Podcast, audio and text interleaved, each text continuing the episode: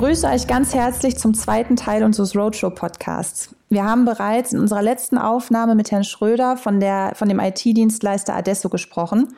Und heute freue ich mich, eine euch bereits bekannte Stimme begrüßen zu dürfen. Im vergangenen Jahr durfte ich mit ihm bereits ein Interview über das Thema Digitalisierung in Deutschland führen.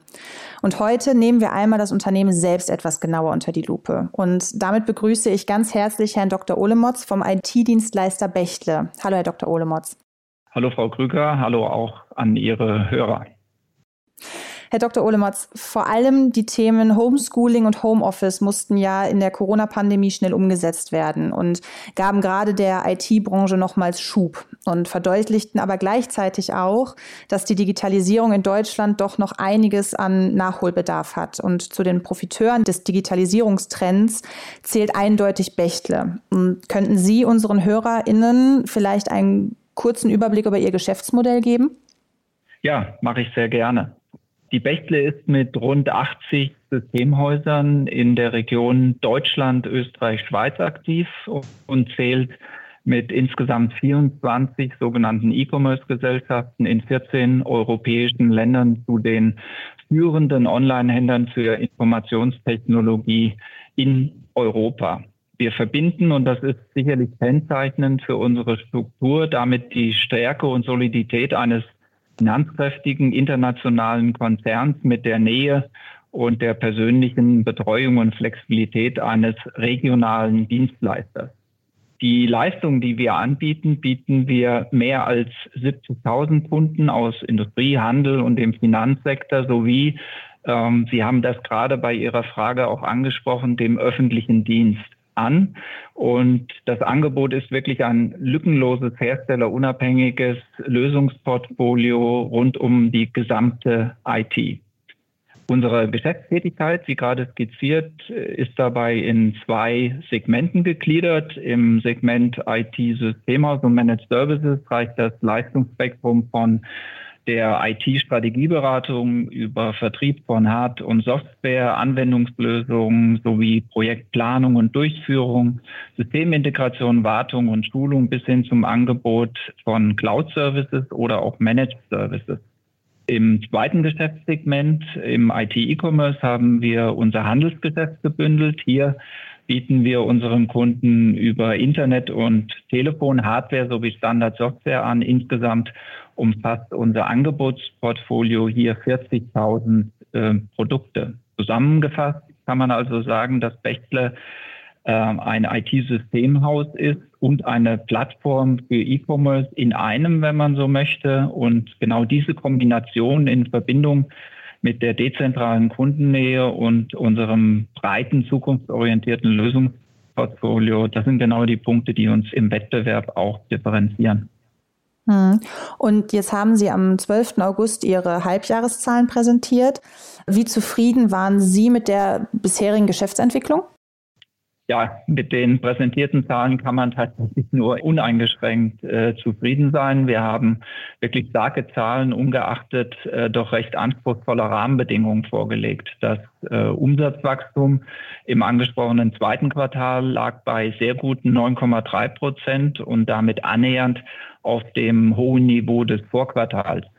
Übrigens äh, ist diese Zahl ungewöhnlich für uns rein organisch.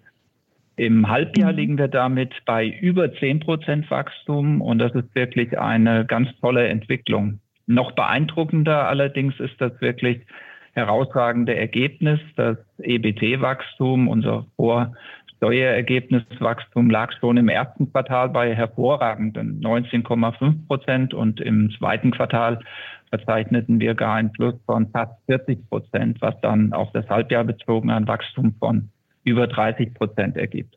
Und welche Aspekte waren für Sie im vergangenen Halbjahr besonders wichtig? Das war und ist vor allem die, die Breite unseres Wachstums. Wir sind von Januar bis Juni im laufenden Geschäftsjahr in nahezu allen Bereichen gewachsen, in den beiden genannten Segmenten, also IT-Systemhaus und Managed Service einerseits und IT-Commerce andererseits, aber auch im Inland und im Ausland. Das ergibt ein aus meiner Sicht sehr ausgewogenes und ähm, balanciertes Bild der Wachstumsverteilung. Wichtig ist natürlich auch, dass die Nachfrage unserer Kunden ähm, nach leistungsfähigen IT-Lösungen und Services in allen Geschäftsfeldern ungebrochen hoch war und auch immer noch ist. Die Investitionsbereitschaft in Digitalisierungsprojekte ist in der Industrie wie auch bei den öffentlichen Auftraggebern ähm, unserer Wahrnehmung nach ähm, deutlich höher, als das die oft pessimistische mediale Betrachtung vielleicht erwarten lässt. Und äh, mhm. wir können dieser Nachfrage auch nachkommen. Unser Geschäftsmodell hat sich in den letzten 18 Monaten insgesamt als sehr krisenfest erwiesen. Und das trotz Corona. Trotz Corona. Und jetzt haben Sie im ersten Halbjahr Rückstellungen und Wertberichtigungen aufgelöst. Ähm, wofür waren diese?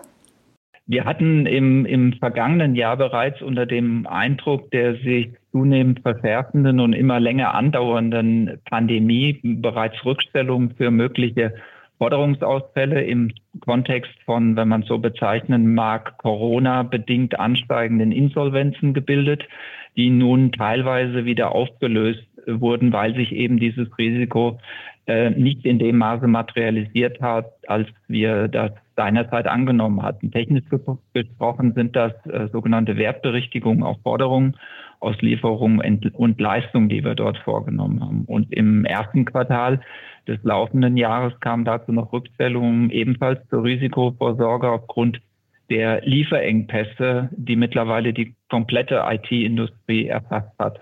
Im Rahmen der regelmäßigen Risikobewertung kamen wir dann im, im Zuge der, der Veröffentlichung des zweiten Quartals zu dem Schluss, dass eben ein Teil dieser, ich nenne es mal risikoinduzierten Wertberichtigungen bzw. Rückstellung wieder aufgelöst werden konnte.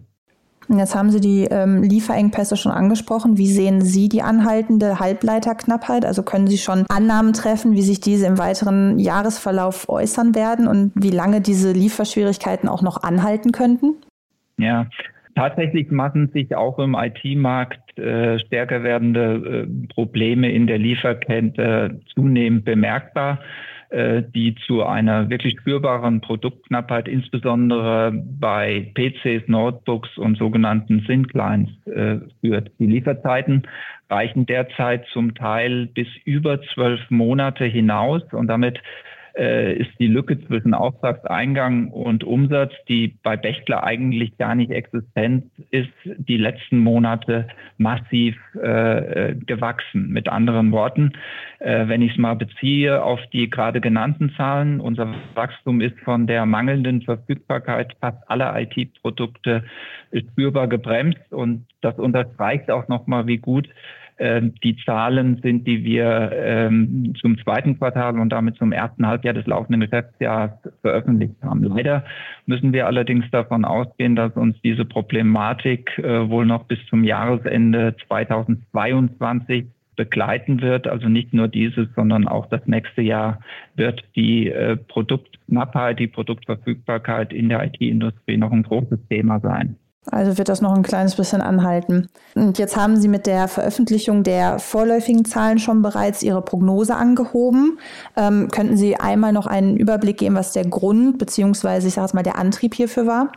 Ja, da gab es äh, kurz gesprochen zwei ganz entscheidende Beweggründe. Wir lagen zum einen beim, beim EBT und der entsprechenden Marge doch sehr viel deutlicher über den Vorjahreswerten, als wir ursprünglich erwartet hatten und übertrafen zudem die Markterwartungen noch signifikant und dadurch war eine Korrektur erfreulicherweise nach oben zum Halbjahr äh, ganz klar angezeigt. Hm. Und ähm, um jetzt nochmal auch ein bisschen so auf Analystenmeinungen einzugehen, wie bewerten Sie die Kursziele? Ähm, dazu muss ich vorwegschicken, ähm, dass ich Kurserwartungen ganz grundsätzlich nicht kommentiere. Ähm, wir als Unternehmen können von unserer Seite nur insofern zu einer guten Kursentwicklung beitragen, als das Geschäftsmodell äh, von Bechtle zukunftsfähig ist und sich die und sich vor allem in einer nachhaltig positiven Geschäftsentwicklung äh, niederschlägt. Dabei haben ähm, dabei haben den großen Vorteil ähm, auf einer sehr soliden, haben wir den großen Vorteil auf einer wirklich sehr soliden, fast über vier Jahrzehnte gewachsenen ähm, Struktur aufzubauen und auch finanziell sehr stark aufgestellt zu sein, dass wir unternehmerisch unternehmerische Chancen beherzt ergreifen können und tatsächlich ähm, auch, auch nutzen können. Was ich jedoch in Bezug auf die äh, Kursentwicklung der letzten Wochen und Monate sagen kann, ist, dass die Regelmäßigkeit und Zuverlässigkeit, mit der Bechtle gute Zahlen und Nachrichten liefert, sehr wohlwollend am Kapitalmarkt registriert werden und sicherlich auch ein Grund für die wirklich beeindruckende Kursentwicklung in den letzten äh, Jahren gewesen ist. Mhm. Und dann wollen wir vielleicht noch einmal so zum Abschluss einen kleinen Ausblick geben. Wie sehen Ihre mittel- und langfristigen Ziele aus? Also was wird uns in Zukunft noch erwarten? Ja, wir haben äh, vor drei Jahren unsere Vision 2030, also nach vorn, weit nach vorne gerichtet, erarbeitet.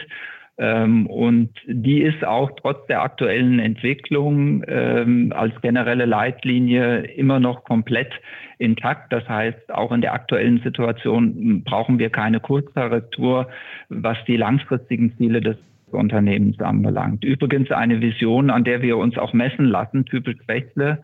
Äh, so sieht sie explizit vor, dass wir nachhaltig Gewinn erzielen, äh, um in die Zukunft des Unternehmens investieren zu können. Konkret bedeutet das eine EBT-Marge von mindestens fünf Prozent, die uns auch entsprechende Freiräume äh, schaffen soll und auch die Sicherheiten, die Unabhängigkeit des Unternehmens gewährleisten soll. Und äh, messbar, direkt messbar ist sicherlich das Umsatzziel von 10 Milliarden, das wir ähm, bis in das Jahr 2030 dann äh, anstreben und, und äh, erreichen wollen. Wenn wir an die nähere Zukunft äh, denken, ist es sicherlich erwähnenswert an dieser Stelle, dass wir weiter konsequent internationalisieren wollen und insbesondere unser Systemhausgeschäft, das ja heute noch, wie ich eingangs erwähnte, auf die sogenannte Dachregion begrenzt ist, äh, zukünftig mhm. auch europäisch aufstellen wollen. Mhm. Und wie das? Äh, das wird aller Voraussicht nach ganz wesentlich äh, über Akquisitionen laufen. Ähm, mhm. Wir sind bereits dabei, uns einzelne Ländermärkte etwas detaillierter anzuschauen, sind noch in der Analysephase und insofern äh, wird sicherlich spannend sein zu sehen, vielleicht von dem weiteren Jahresverlauf, ob und äh, welche erste Schritte wir in dem Zusammenhang gehen. Und dann dürfen wir auf jeden Fall auf die weitere Entwicklung in dem Bereich gespannt sein und werden euch natürlich, liebe HörerInnen, wie immer auf unserer Homepage effekten-spiegel.com äh, über das aktuelle Geschehen auf dem Laufenden halten. Ihnen, Herr Dr. Olemotz, danke ich an dieser Stelle für das erneut sehr interessante Gespräch. Vielen Dank, Frau Krüger. Und von euch verabschieden wir uns an dieser Stelle ebenfalls und hoffen, ihr schaltet auch bei unserem dritten Roadshow-Podcast wieder ein. Bis dahin, bleibt gesund.